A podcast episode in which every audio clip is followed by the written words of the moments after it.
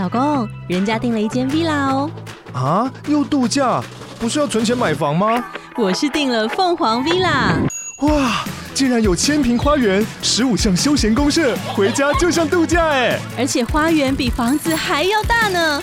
还有我最爱的游泳池，耶！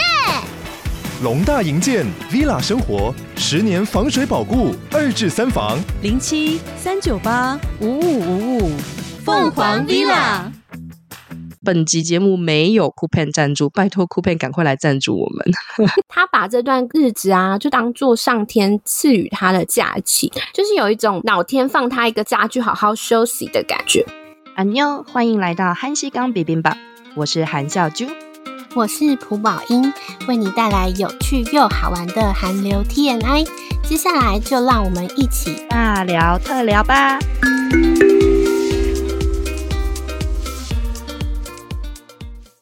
宝英，你知道吗？我们上一集上架之后，搭配的贴文得到了热烈的反响，但是差点没吓死我的小心脏。你是说俊浩那篇吗？我俊浩，武力俊浩大反响，当然是毋庸置疑啊。但是呢，密森粉跟我们说呢，其实密森二真的很精彩啦。我有看到，可是我记得笑珠上次有说，它其实是一部深度探讨韩国检警不平等的韩剧啊。对，只是一开始叙述的手法跟第一集不太一样，一介草民的我觉得有一点点小落差了。但是我还是很爱无力编剧秀妍的秀妍撒拉黑。我觉得其实看剧很主观呢，我们分享不同的观点，也可以让听众在 IG 讨论。我觉得这样蛮不错的啊。对啊，所以其实有看到反馈的时候，其实蛮高兴的啦。感谢大家的支持，居然。还会给我们反馈，就是不管是好的，就是或者是建议的，我觉得我们都很开心。谢谢大家。哎，说到这个，上一期忘记问俏珠，这次从韩国回来有带什么战利品吗？哦，说到这个，我这次带回来的东西真的超少的，主要都是小朋友的东西跟给同事啊朋友的欧米亚给。行李箱其实有一点点，还有一点空位。哈，可是韩国超好买的，每次大家回来都塞爆行李箱啊，而且每次买机票就是最重要就是考虑。那个行李公斤数啊，对，但是因为我现在很多东西都是直接 coupon，就是酷棚订，比如说像什么泡面啊、饼干啊，甚至一些有的没有的。如果我在当地想买，我就会先上酷澎看有没有，然后呢，就是在如果价钱不会差太多，比如说差个几百块的话，我就直接从酷澎订。哦，酷澎吗？哎，我最近脸书跟 IG 超常被投放广告，哎，你觉得好买吗？我觉得超好买。如果你是一个喜欢买韩国东西的人，拜托你快点去买。那可以。直接网络买吗？还是要下载什么 app 吗？首先，第一步你就是要把 app 下载下来。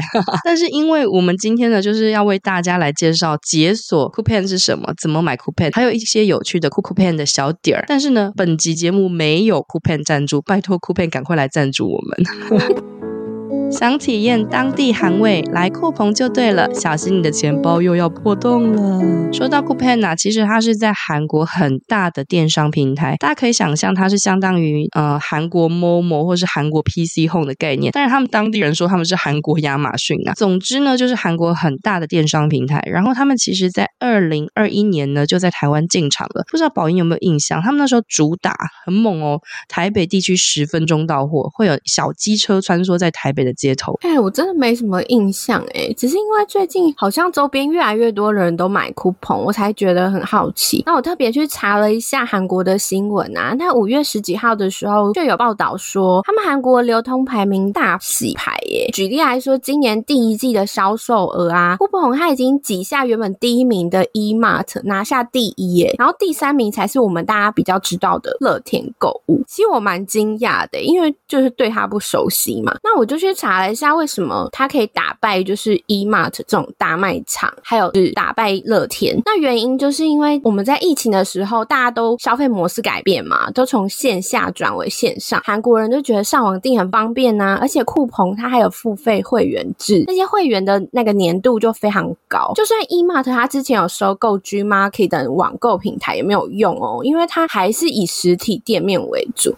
真的很难赢酷澎啊。那它在台湾市场的经营跟跟韩国有什么差别吗？其实我觉得是没有什么差别的，就是但是确实就是以送货的速度，当然你也知道，就是配达的民族，大韩民国一定要更快，他们甚至就是下定之后就是主打几小时就要到嘛。但是他们其实我觉得他们经营模式跟在台湾是没有什么差别的，所以他们在台湾知名度一直没有起来，感觉是他们后来策略有一点改变，主打就是韩国直送，所以开始慢慢的出现所谓的知名度跟客群量。下次大家去韩国的时候可以留意一下，真的路上蛮多他们的货车的。我每次呢就是都会这样偷偷拍一下，然后跟我朋友说，你看吧，就真的有 Coupang，我就跟你说 Coupang 很大了。我自己是买 Coupang 蛮久了，也就是逢人就推，因为很怕他们 退场啊。但是呢，就是大家常常会问我一句话，就是说，哎，那为什么他们那么便宜呀？比如说我朋友有一次看到 Innisfree 的 Maybe，他才卖五十九块，就是那个大家很爱用的那一款。他说，哎，那很怕会不会是假的这样子？哎，五十九真的太便宜了吧？官网也要一百多哎，而且我们真的现在只要看到便宜都会害怕一下，哎，觉得很恐怖。对，那这点倒是就是放心啦，就如同 Momo 或 PC Home 一样，他们的货品来源基本上都是跟公司取货，只是因为他们贩售的价格呢，就是当地的价格，然后因为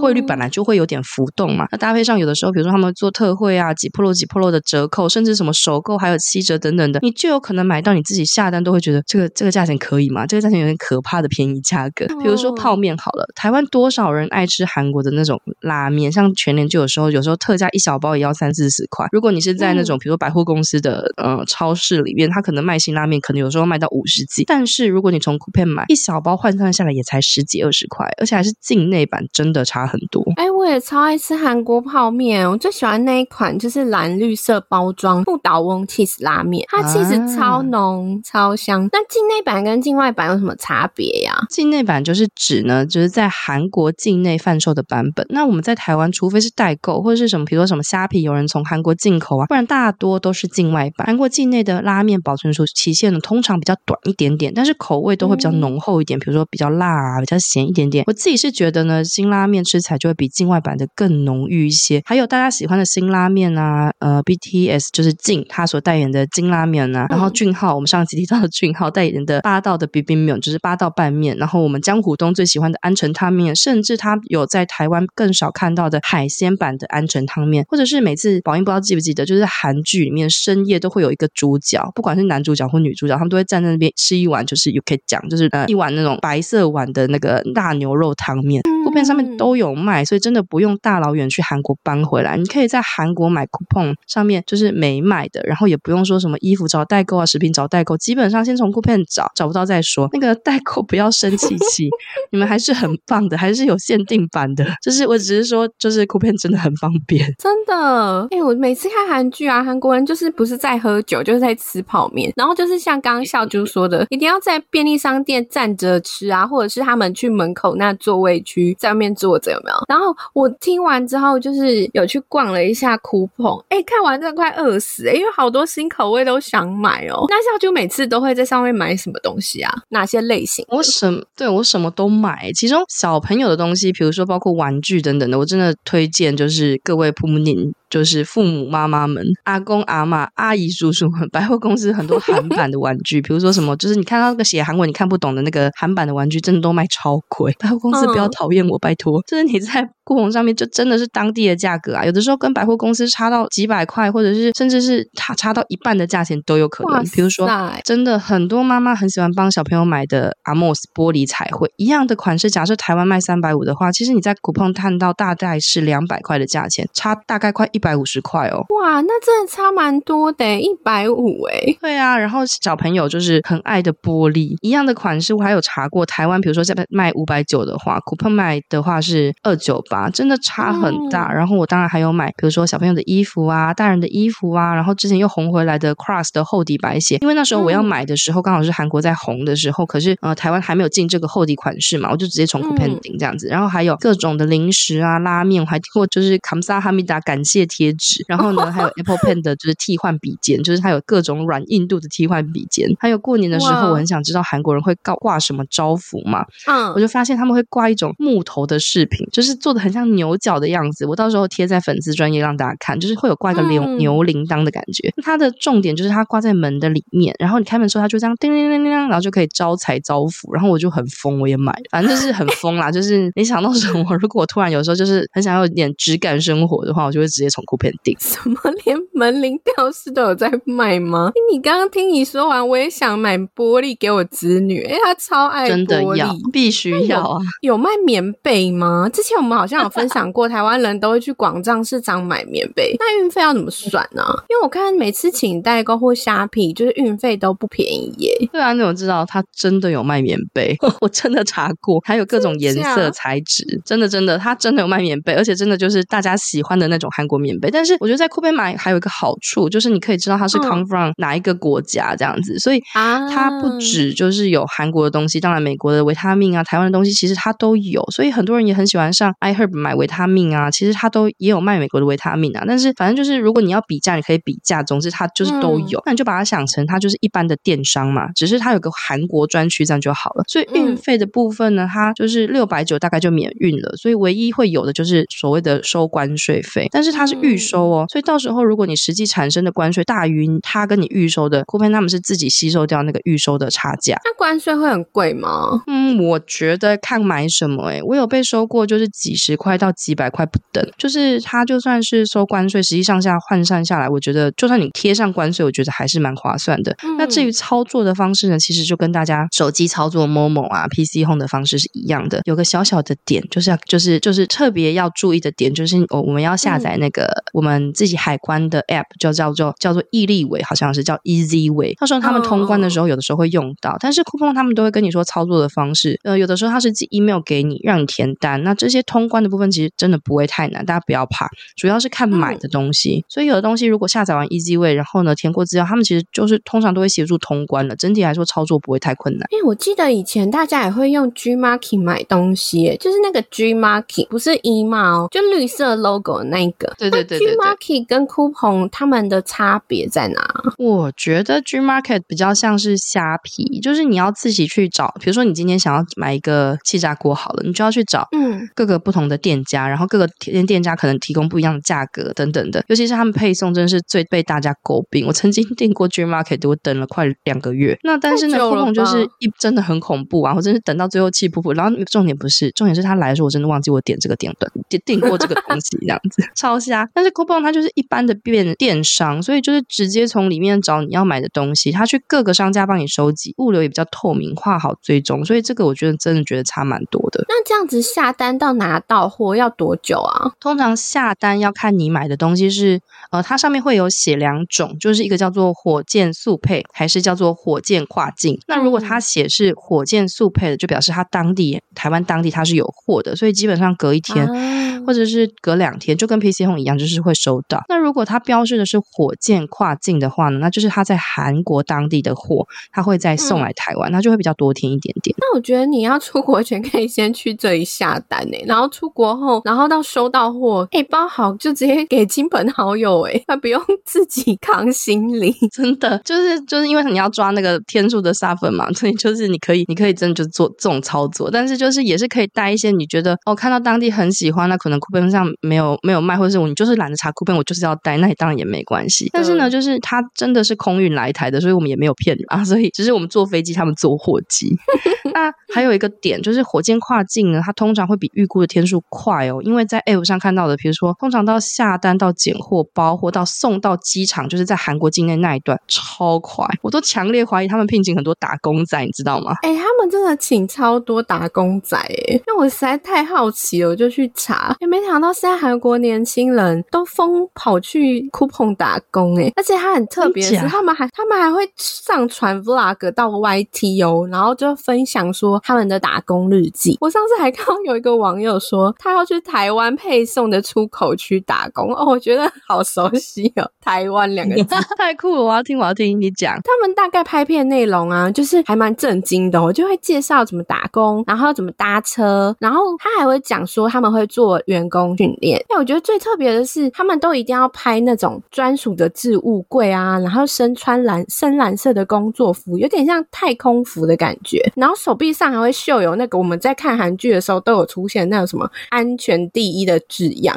超好笑。而且他还会拍说职人服就对了，对，然后还会穿咖啡色的鞋子，也是公司就是专属的。我觉得这画面真的很难想象诶，因为他们去打工，可是记录的像旅游一样，就像我们去汗蒸木啊，都会拍那种置物柜啊、衣服啊、服装的感觉。你觉得你知道让我最惊讶的是什么地方吗？什么？但是其实老实说，你这样讲，我真的不太能够想象，比如说在台湾大家跑去 Momo 或 PC 用打工的样子，还是其实 Momo PC 用有有开放打？我觉得应该没有。哎，可是就算我去这两间打工，我也不会拍成影片，所以我真的觉得太好奇啊！我就去看他们影片到底在拍什么。它有两种啊，一种就是真的很认真教大家怎么去打工，它另一种就是记录生活的感觉。然后我发现他们这间公司很系统化。一开始我就想说，哎，为什么他们都要搭游览车去打工啊？而且都要搭很久，这种长途奔波的感觉。哎，原来它是酷鹏的专车，哎，就是他们有特地就是开发一个专车 APP，然后打工也不是去我们像什么一零四哦，就酷鹏它有专属的打工 App，哎，那太神奇了，太酷了！居然为了让大家来打工，特别开发酷澎的那个酷澎一零四跟酷澎的 Uber 吗？对，而且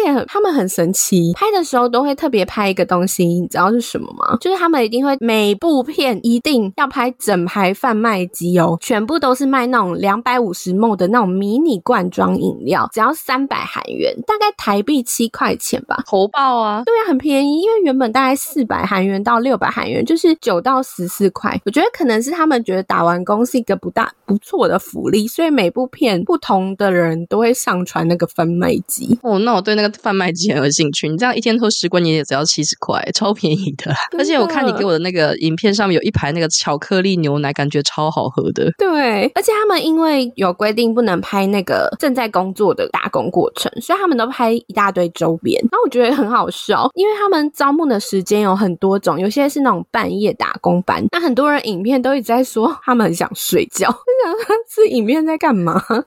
就在想睡觉，就是有点就是陪着年轻人去那个酷澎打工的影片这样子。就是我看他们都很困啊，但我看里面的公餐便当看起来超好吃的，整个丰富的韩式小菜料理便当，我整个人好想吃。对呀、啊，我看了都超饿，它的菜是很丰富的，有什么泡菜炒猪肉啊等等啊，我也好想有这种公餐的。那他们打工一天大概可以想，就是大概赚多少？哎，我觉得蛮多的诶。我看有一个妹妹啊，她去打包装员，然后她晚班就是从五点下午五点到凌晨两点，那工时八小时，大概可以赚十一万韩币，大概是两千五百六十元台币左右，换成是时薪大概三百二。然然后因为韩国的时薪最低大概九六二零韩币，就是台币两百四，所以我觉得看起来还蛮多的诶。哦，那比基本时薪还高，难怪有一些年轻人他们会想要去挣钱，挣点钱，然后比如说赚学费啊，赚零用钱这样子。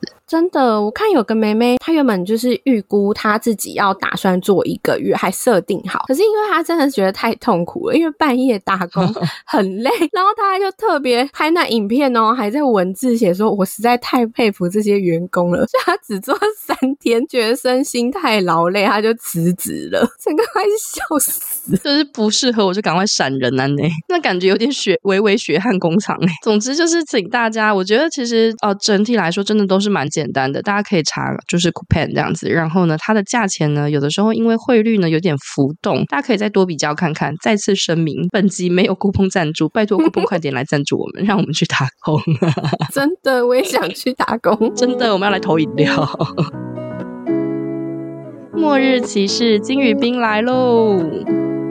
最近呢，周遭一些男性友人回到家，不看韩剧的人都会跟我说：“哎、欸，我最近有在看一部韩剧。”我想说，该不会是什么体能之巅？那过很久了呢。就他们说没有，他是在看宇彬的《末日骑士》。哎，没错，我们今天就要跟大家介绍宇彬的新作品，它是改编人气漫画的韩国科幻剧集《末日骑士》啦。能想象未来生活就是要生存活命，只能靠外送员吗？哎、欸，我真的觉得真的是配打的民族哎。我们从上上一集讲送炸。炸鸡，然后这一集讲酷澎外送，现在又是外送员嘛？对，哎、欸，其实这个末日骑士它的韩文就是快递司机。那简单介绍一下它的时空背景啊，嗯、就是在二零七一年，它就是整个遭受到空气污染以后，整个韩国就变成荒野沙漠，仅有一趴的人活下来。然后这个地方呢，它被一个集团设成阶级制度，然后你需要靠呼呼吸器面罩氧气为生。那宇兵呢，他就饰演那个难民区出身的英雄人物，就是传奇快递司机五之八。他就每天呢、就帮大家送氧气、送食物，哦，真的超帅。然后他刚我刚刚说到那阶级制度啊，就等于你的阶级制度越高等呢，你就享有越好的。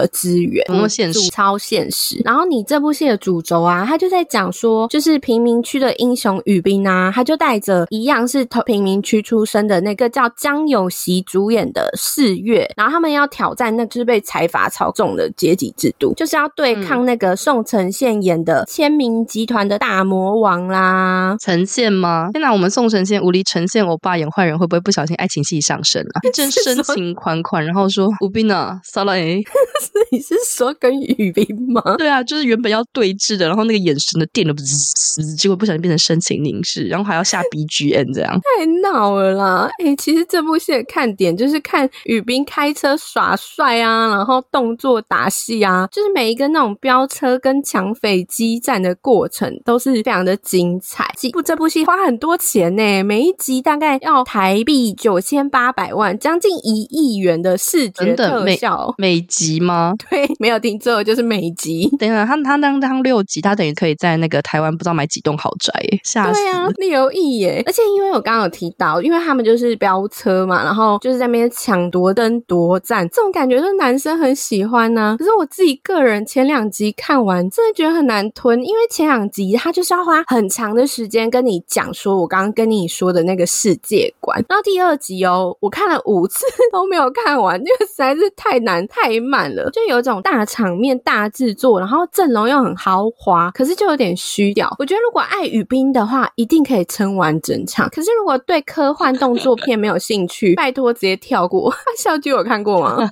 我有，但是我也是跟着 family 一起看的，就是我的男性亲友们，他们就是真的觉得说，哎，还不错看呢。就是前面真的我也是对雨冰爱沉下去的，不然大家就是脸都蒙起来，我真的不知道谁是谁啊。而且这个科幻题材，老实说是真的蛮酷的啦。我有发现，其实韩国啊，感觉他们。这几年哦，就是大概近五六年吧，就是有这个野心，就是想要走这一块，就是科幻题材，比如说像之前的《宁静海》啊、嗯、永生啊等等的。其实感觉他们就是，其实因为科幻题材本来就是一个全世界很多人都会喜欢的市场啊。那只是这部戏不知道现在在韩国呼声怎么样？我去查了一下，就韩国评价很两极，诶，就不喜欢的人就觉得哦有够无聊，而且他们一直狂骂宋承宪，说他二角很难入戏，就演的不好。然后女主角李旭也被骂爆，就是说哦很没特色，可是很喜欢这部戏的都超喜欢哦。他们会说，就是虽然前两集啊动作戏很老套，可是他们有强调第三集之后就好看很多，因为他们觉得这个故事题材非常的新鲜呐、啊，然后 CG 也比想象中的还要真实，而且狂赞雨冰的演技非常好，动作戏也非常精彩啊。一直说六集实在是太短了，我觉得最有趣的是。你看有看那个韩剧《模范计程车》的话，哎、欸，里面 超多他的成员呢，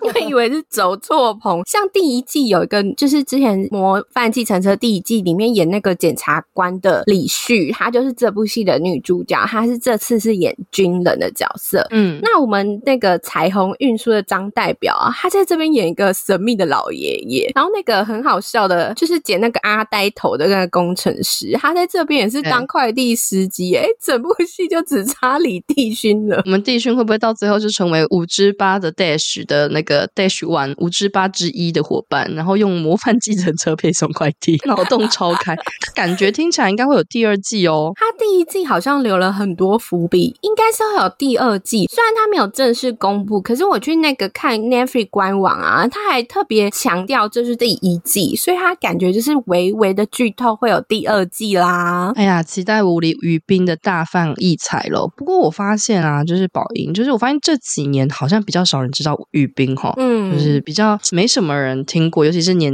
就是刚刚进入那个韩剧圈圈的，就是简单的为大家介绍一下宇彬。金宇彬呢，本名叫金贤重，他是韩，就是不得不说韩国人真是很爱冰这个字，就是有时候你看到韩剧就会亏啊，就是有冰字的都很帅。比如说他有演过的《继承者》的那个编剧银叔，他就在《鬼怪》里面就有写说有个桥段，就是李东旭那时候就是阴间使者，他要取名字嘛，有人就说，哎，那玄彬、元彬、金宇彬，所以宇彬呢也曾经出现过在记就是这个鬼怪的作品里面。那他在二零零八年的时候呢，就是其实就是一个小有名气的 model 了。他一百八十八公分的身高就很吸引人注意啊，所以二零一一年呢，他就开始出道演戏。那在继承者那个时候爆红，其实他之前在学校就蛮红的，但是也因为那所以有一阵子韩国非常流行讨论所谓的恐龙像的男演员，对，就是说呢，非第一眼帅哥，我不知道你有没有听过恐龙像，有越看越帅的那一种，就是当然就是对岸还有人说那个是叫丑帅，总之我就是觉得很帅啊。宇彬呢，他就是恐龙像的代表演员之一。恐龙像我我讲几个代表性的人物，你应该就知道我在指什么了。比如说宇彬啊，还有人就说哎黄颖烨啊，就是演那个啊，突然忘记他跟尹优演的那部，突然当女神降临啊，对对对对，女神降临的男儿。啊、然后呢，孔刘、张基龙、李明基、柳俊烈，所以宇彬真的在韩国那时候真的是非常非常有名的演员。对，但其实说到雨冰呢，他作品其实不多的原因，是因为他有长达三年的空白期。因为那时候雨冰他二零一七年的时候就自己宣布他罹患了鼻咽癌，那时候他才二十七岁，晴天霹雳。对，我整个吓到，然后他就突然暂停活动，然后经过三年的努力抗癌啊，就他也暴瘦了二十多公斤。觉得他那段过程真的好辛苦哦，就经历了三十五次的放射性治疗，还好最就是已经恢复健康。他二零一九年的时候就首次公开露面，是出席那个青龙奖的颁奖典礼。他那时候语带哽咽的跟感谢大家的支持啊，他才有办法这么快的恢复他的健康。我那时候看到站上舞台都快哭了，觉得好替他高兴哦，就好不容易熬熬过来这样子，很感人呢。对，然后后来就是有一个记者，就是韩国的前娱乐记者李正浩，他还蛮喜欢爆料的。他前阵子就说，当时雨冰他会发现他。离癌的原因是他二零一七年五月的时候，突然发现自己流就开始流鼻血。他原本以为只是自己工作太操劳啊，行程太满档。然后有一次他出席一个酒席聚会，宇彬就当场流鼻血。然后李秉宪就跟他说：“哎、你不行这样子，赶快去医院做检查。”然后最后才发现他罹患了鼻咽癌。真的要很感谢秉宪。还有一个一定要提到，就是他让人非常感动的敏儿，在那个他抗癌的这段期间。不离不弃的照顾他，哎，真的，哎、欸，我真的觉得他好好谢谢秉宪，哎，就是秉宪要不是就是这样建议他，我觉得一般人只会觉得说，啊，韩国流鼻血不是正常吗？看韩剧，大家一堆人在流鼻血，认真念书也会流鼻血，所以他那时候真的真的有点吓到。那时候他宣布离癌的时候，真的粉丝就晴天霹雳啊。不过现在能够抗癌成功，真的非常非常了不起。而且我觉得敏儿真的是有够暖，他一路这样走来啊，他们两个我记得是在二零一五年他们拍摄 Giordano 的品牌广告的时候产生好感，那就一路。交往就是到现在已经迈入第八年了，中间他们真的各种给粉丝发糖，展现神默契。比如说他们有一次一起做一个圣诞活动啊，就是虽然没有同框，但是选择配套的挂饰就是吊上去，他就说：“哦，天呐，你俩默契也太好了吧！”这样于斌抗癌期间，真的真的默契神默契。他他抗癌期间呢、啊，也很常被拍到，就是都是敏儿去陪于斌回诊，也因为这样，粉丝呢就说啊，就是很祝福啊，就觉得这样子不离不弃，你们可不可以原地结婚啊？所以那时候你知道吗？就觉得超好笑的。宝英，你记不记得我们之前有看那个《蓝调时光》？我的蓝调时光，对，我记得。就大家对大家看到就是演员名单，就是哦，有雨冰，有敏儿，就直接欢呼嘛，就说哇，现实情侣哎，要发糖了。结果剧中各自谈恋爱，就是敏儿对秉宪，然后雨冰对志明，然后大家粉丝看到集体翻脸，然后在韩网那边写说哦，你干脆一开始就不要给粉丝希望，你不要接啊，你干脆分开啊，什么之类的，就是其实就是希望他们现场原地结婚的概念，完全跟一般就是 idol 的粉丝就。就是希望拜托你谈恋爱，你就不要让我知道的那种概念，真的天差地别。我记得我也有看蓝调，哎，我觉得李秉宪他演技虽然非常好，但大敏儿我真的不能接受，完全不行，不能。真的，雨冰在蓝调啊，他也是一个暖男的角色。哎，我觉得他就是因为本身是暖男，而且非常阳光，才演的这么好。我觉得他很勇敢呢，他二十七岁就罹患癌症，而且还要暂时一段时间不能工作。可是他个性非常的正向思考，他把这段日子啊，就当做上天赐予他的假期，就是有一种老天放他一个假去好好休息的感觉。然后他面对这些死亡啊，好有智慧哦。对，他就深刻体悟到说，其实失去健康，生命一切都没有意义了。哦，听完也是觉得很感慨。他而且他外表这样子，你不要看他看起来酷酷的，他内心很细腻。他从出道开始哦，连续十五年每天都会写感谢日记，他就记录生活的那种小小小的事情。他说他以前呢、最早的时候都会写那天比较有戏剧性的事情，可是他后来就觉得，就算一点小事啊，或是一点平凡的事情，他都会记录下来。像是呃，我我很感谢我昨天有吃三餐，就这种小小的事情，他都会写在他的日记里面。哇，我觉得这真的可以跟他学习，有够正向。我觉得可能就是因为每天他都去记录这些小小的点点滴滴，就是柴米油盐酱醋茶，就是但是在是在这中空间而发生了一些很值得感恩的事情。不然我们真的很常会因为这些东西就是负能量爆发，就觉得它是何必呢？真的，而且有看这部《末日骑士》，其实也可以看到雨冰的转。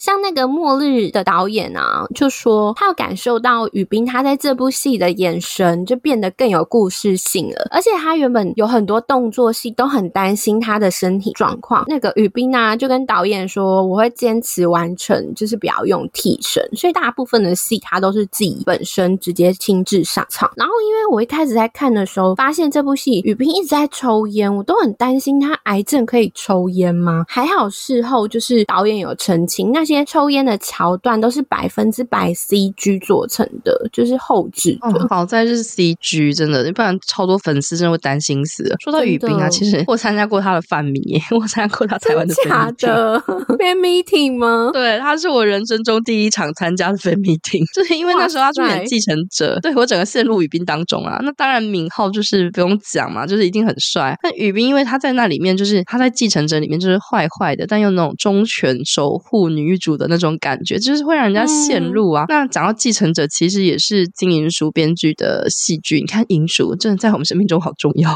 救命！真的，简单来说，他的目的就是希望呢，就是表达。其实他目的是想要表达，就不管你继承什么位置，都有他那个位置上面那个皇所谓的皇冠的重量。很多人很爱，嗯、但是其实就是也有很多人诟病啊。因为幸会就是周旋两大帅男主嘛，然后就被呵护跟爱啊，就很多人就很喜欢啊。但是也有人诟病说，哎，高中生最好是这样哈，就是那种浮夸的恋爱，一下在豪宅，一下跟你骑重机，要开跑车，简直流星花园银俗版这样子。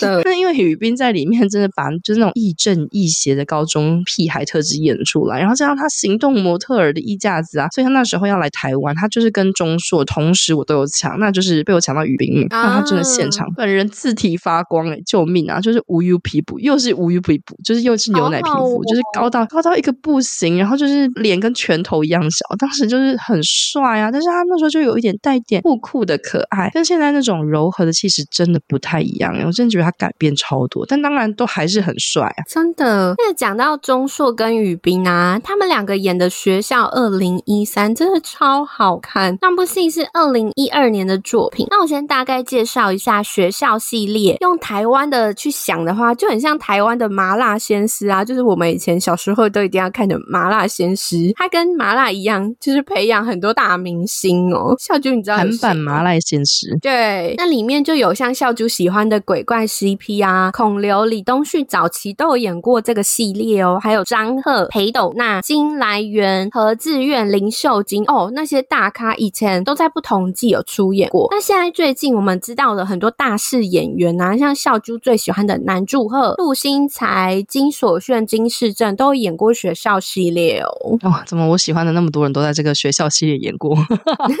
对，简直直 是被爱的摇篮呐！天哪，学校系列真的很赞。对，我二零一三，我纯粹是看宇彬钟硕在那边相爱相杀。但是真的要推学校系列，我我其实我本人呐、啊，更喜更喜欢的是学校二零一五，就是里面的金所炫一人分饰二角，根本就演戏戏精爆棚，你知道吗？但是二零一三的剧情我有一点点模糊了。我跟大家介绍一下，二零一三它跟早期学校系列最大的差别是，它不是只以学生为中心，有特别加入老师的故事。那张娜娜拉还有崔丹尼尔就在这一部戏里面饰演两位不同授课风格还有价值观的老师，他们都探讨很深的主题哦，像是什么公共教育啊、补习教育竞争，还有韩国校园剧必备的霸凌社会议题。然后他们在老师跟学生的情感的琢磨比较多一点。有一幕真的超经典的，他就是为了要管教那种偷考卷的学生啊，张娜拉他就用自己的手心去拍打学生的手心哦，哦，那一幕真的是太惊人了，他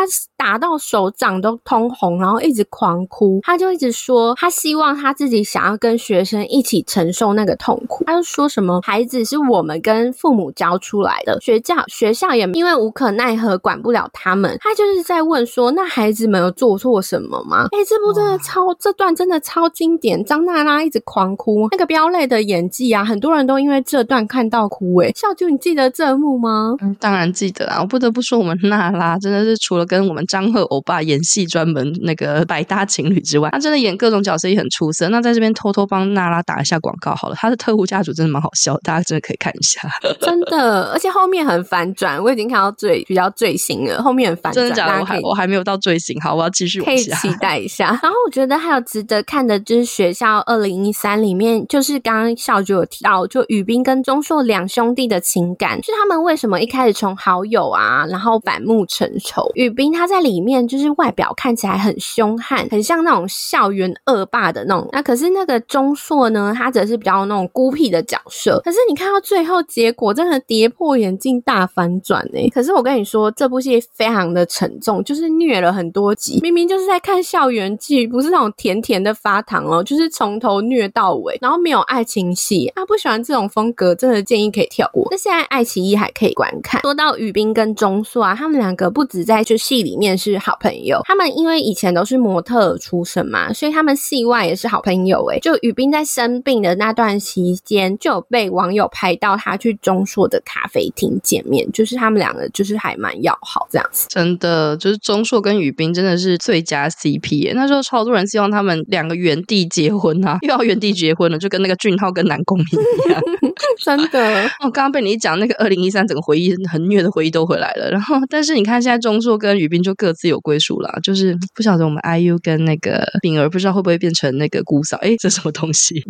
他们两个呢，就是但其实他们两个跟那个 D.O 就是 XO 的都锦秀，然后李光洙跟那个赵寅成，其实几个人都是很好的朋友跟兄弟。所以那时候寅成在偶然成为社长这个就是综综艺节目的时候，他带上宇彬，大家那时候超高兴的啊，就觉得哇，我们宇彬已经慢慢在复出了。那个时候就觉得节目可以看到他，就觉得很开心。那当然就是还是觉得说啊，你你要注意保养自己的身体啊。所以他那时候也就是也是就是真的蛮保养的，不喝酒啊，穿高领啊，喝温热水。不过现在真的是光是看到他付出就很开心，真的。他们都是那个赵寅成的赵赖，对对对，就什么九八赖、九七赖、九九四赖啊，他们是赵赖。对，偶然成为社长，我有看呢。宇彬他是演第二季，就是大概前六集。喜欢这种真人秀，可以去看一下。他节目就是一些明星啊，大家一起去乡下经营一个超市。这部是他癌症康复后的第一个复出的作品。我觉得好看的点，大概就是除了看明星打工啊，你跟那种乡下长辈的互动也很有趣，还有那种跟居民他们的互动也很暖啊，很感动。我觉得兄弟感情的部分也值得一看，就是像光洙，他有特别回忆说，当年看到宇彬在那个青龙奖颁奖典礼，他说他在后台感动到想哭，然后宇彬呢，他就当场笑他说，那是因为你得奖了，所以才想哭吧？哎，果然是真兄弟，对，真兄弟才可以开这种玩笑吧？然后雨斌那时候也在节目自嘲说，因为因为他们那时候是疫情嘛，然后拍摄都要戴口罩。他就说不知道我奶奶认不认出来，就认不认得我，就是戴口罩。然后他就是对着镜头喊说：“奶奶，我上电视了！奶奶，我重新上电视了。”哦，好想哭哦。对，现在当场大家都笑笑。哎、欸，我看了真的超想哭哎，就是觉得好开心，他终于熬过来了啊！